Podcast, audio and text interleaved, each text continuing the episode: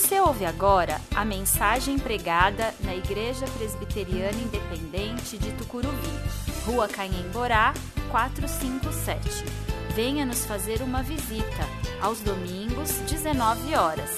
Temos estacionamento próprio e estamos a 800 metros da estação Tucuruvi, linha azul do metrô.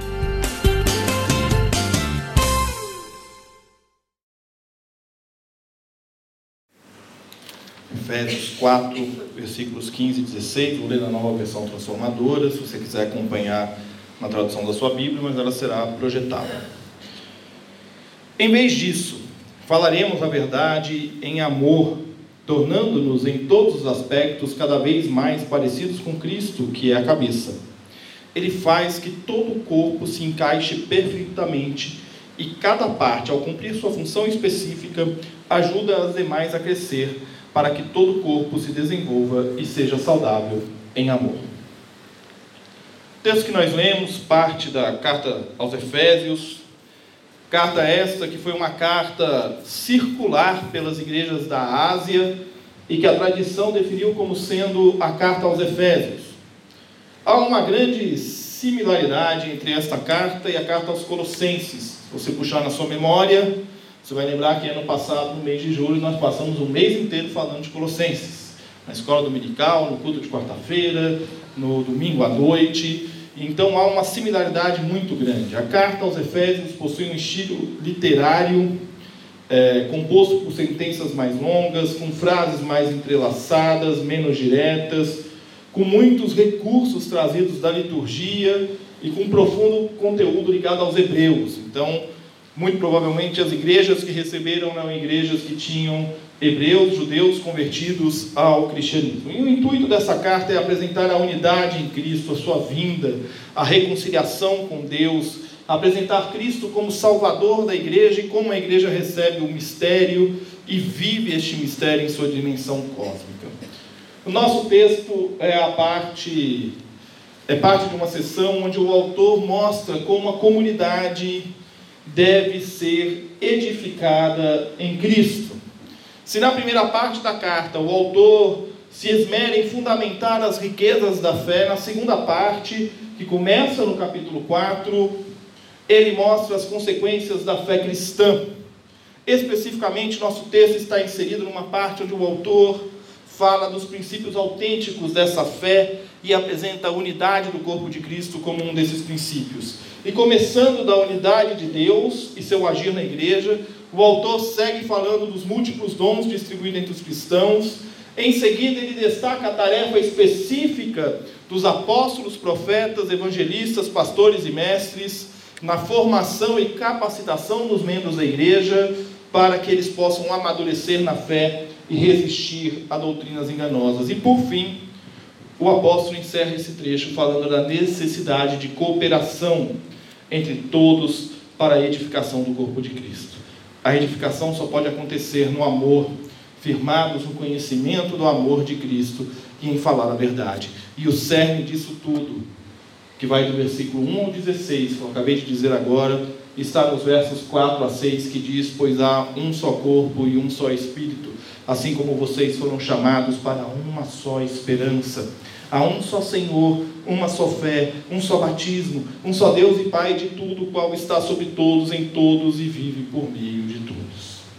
Hoje nós damos continuidade a uma série de mensagens que fala sobre a nossa essência, o que somos e fazemos, o que é ser e viver igreja. Nós falamos na primeira mensagem sobre capacitar, na segunda mensagem sobre evangelizar, e hoje sobre integrar, e domingo que vem ainda falaremos sobre cuidar. Vamos falar de ser comunidade, de estarmos unidos com Cristo e unidos uns aos outros, sempre unindo vidas.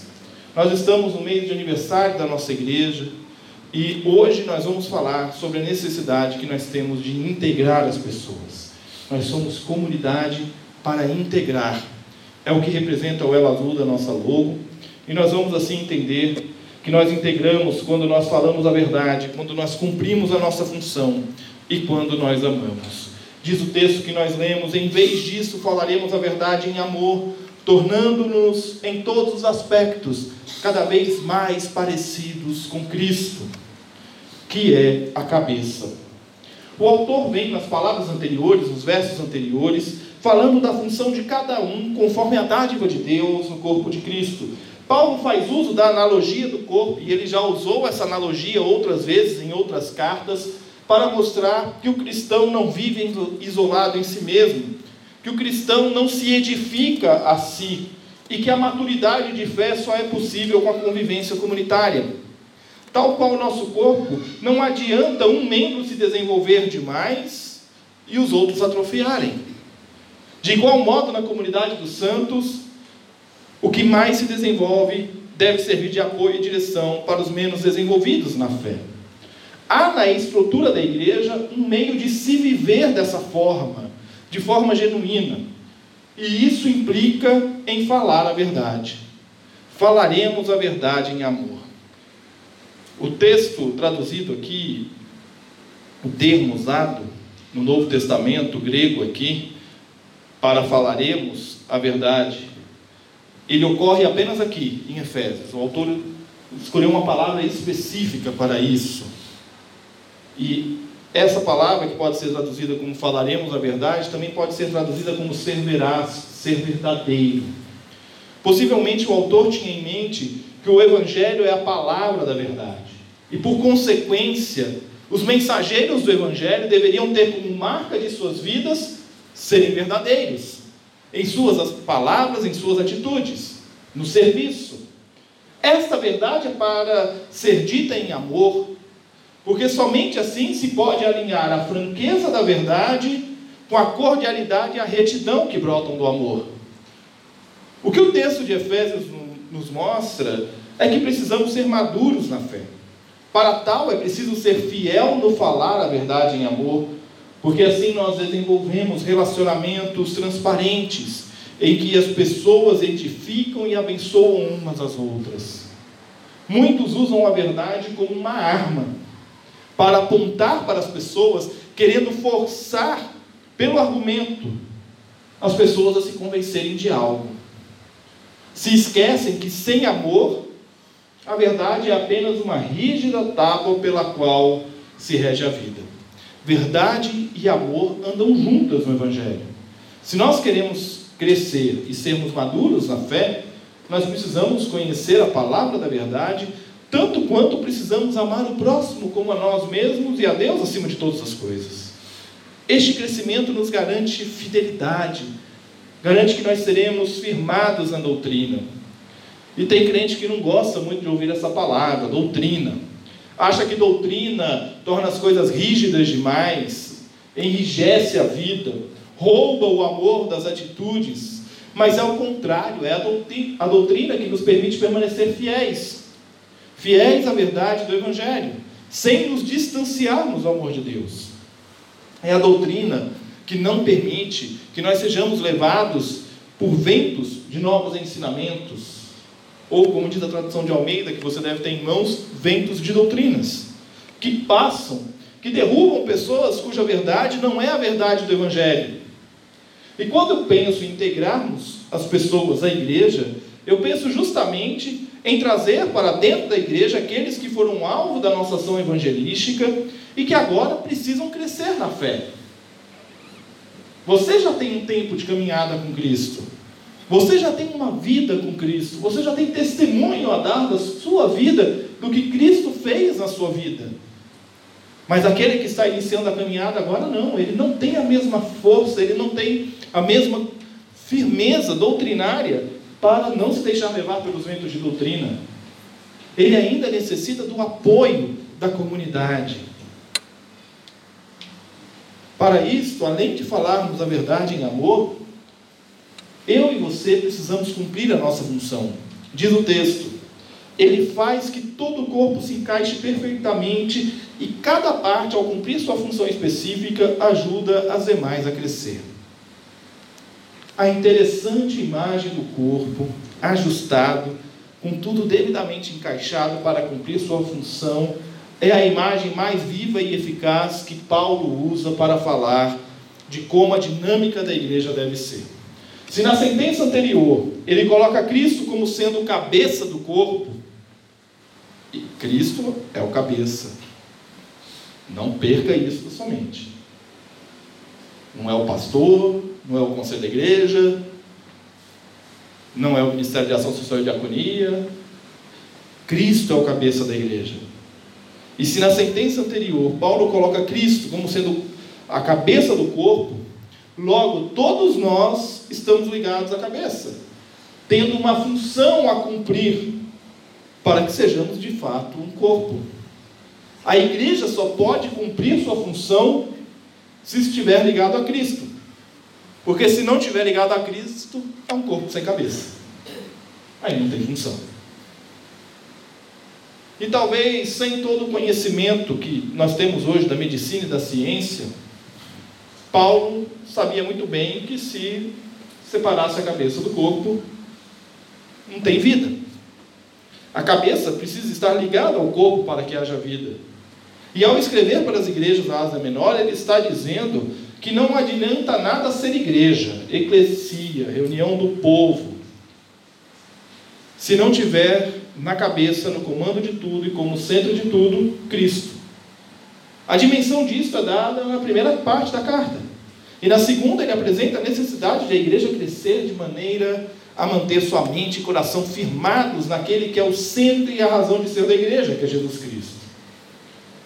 Nós temos nossa função no corpo de Cristo. Deus não te chamou das trevas para a sua maravilhosa luz. Não te chamou como povo eleito, sacerdócio real, nação santa, escolhido por Deus para sentar na igreja no domingo, às sete horas da noite, e levantar lá pelas 8h45, 9 horas e ir embora para casa. Não foi para isso que Deus te chamou. Não foi para ser um momento na sua agenda. Diz o verso 7 do capítulo 4: A cada um de nós, porém, ele concedeu uma dádiva por meio da generosidade de Cristo. Olha que bênção. Qual foi a dádiva que Deus concedeu para a sua vida? Perceba que ele não diz que concedeu dons melhores para uns e piores para outros. Ah, para esse aqui eu vou dar um dom maravilhoso e para aquele ali eu vou dar um dom mais ou menos.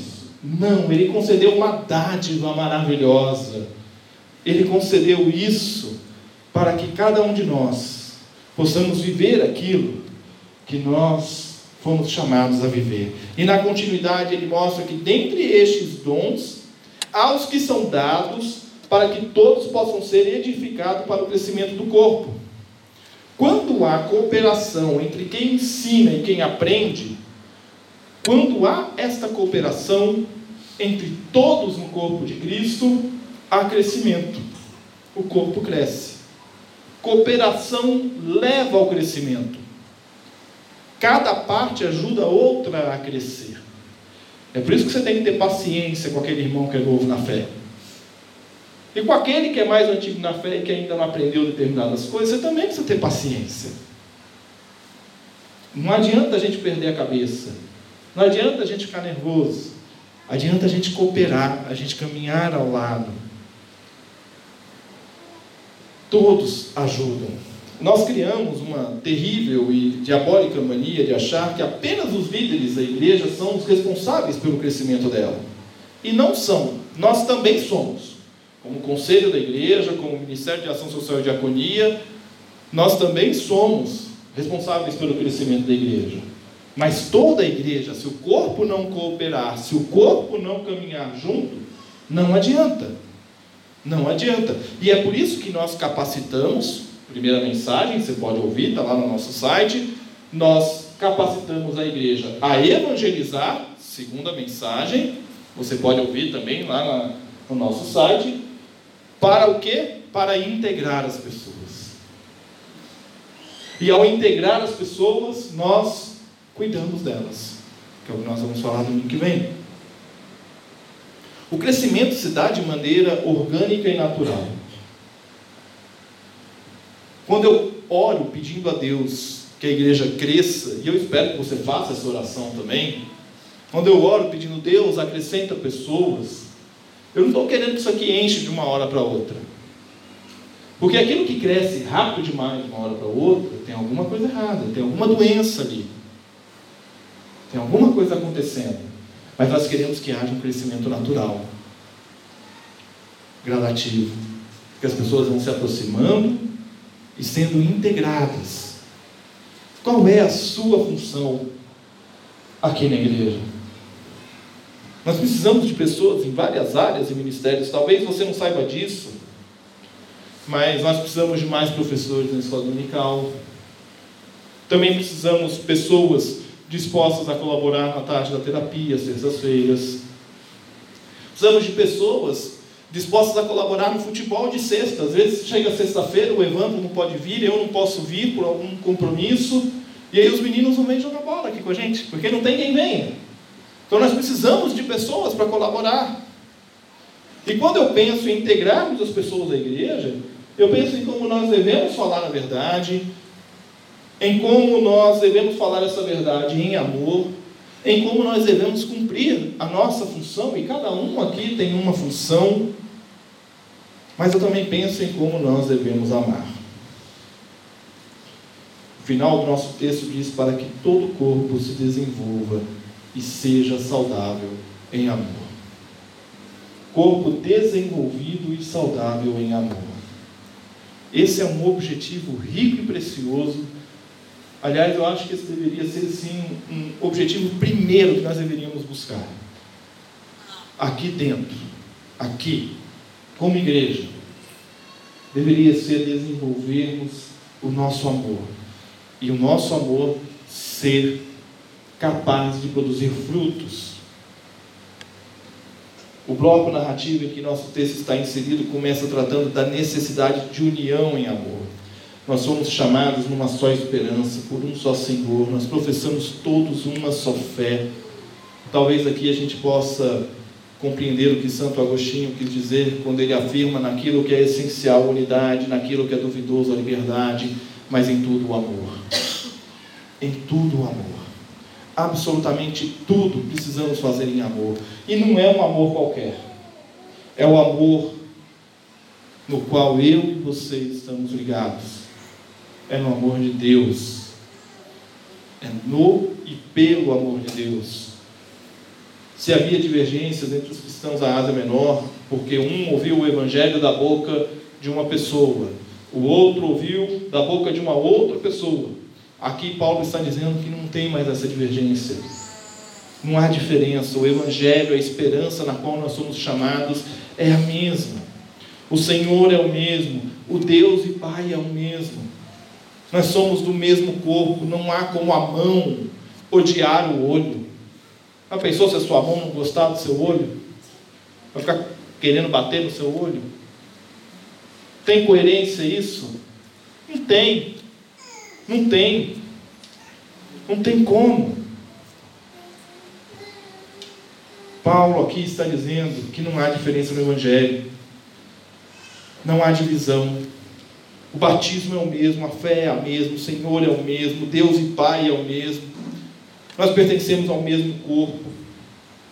Nós cooperamos uns, aos, uns com os outros em amor. Amar pressupõe tolerar pacientemente. Essa expressão ela é fantástica. Versículo 2, capítulo 4 diz: Sejam sempre humildes e amáveis, tolerando pacientemente uns aos outros em amor. A convivência leva a conhecermos alguns aspectos das pessoas que a gente não gosta. É incrível, né? É incrível. Alguns o Espírito Santo está trabalhando na vida, né? e outros aspectos Deus está trabalhando na nossa vida. Mas uma das primeiras lições que o Espírito Santo nos ensina é a tolerar em amor. Nós vivemos dias de intolerância.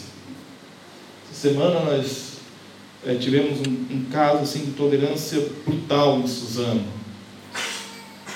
E no mesmo dia, no mesmo dia, a Tatiana me falava de um outro caso de intolerância gigantesco na área de trabalho dela. De um pai matando o próprio filho. Porque se separou da mãe e, como vingança, matou o filho e depois se matou. Intolerância. Nós vivemos dias onde a violência é fruto dessa intolerância gigantesca que há. E nós somos chamados Nós somos chamados a acolher o diferente, ao que pensa diferente de nós, ao que age de maneira de nós. Eu fico imaginando muitas vezes se por aquela porta entrar uma pessoa completamente diferente da gente. Se nós vamos olhar com desconfiança, com insegurança, com desprezo. Ou será que nós vamos estar dispostos a caminhar com essa pessoa em amor, para que haja transformação na vida dela? A falta de tolerância em amor tem afastado pessoas do corpo de Cristo. Eu não estou dizendo para você que você tem que concordar com o pecado do outro. Existem determinados pecados que a gente coloca numa categoria de pecadão.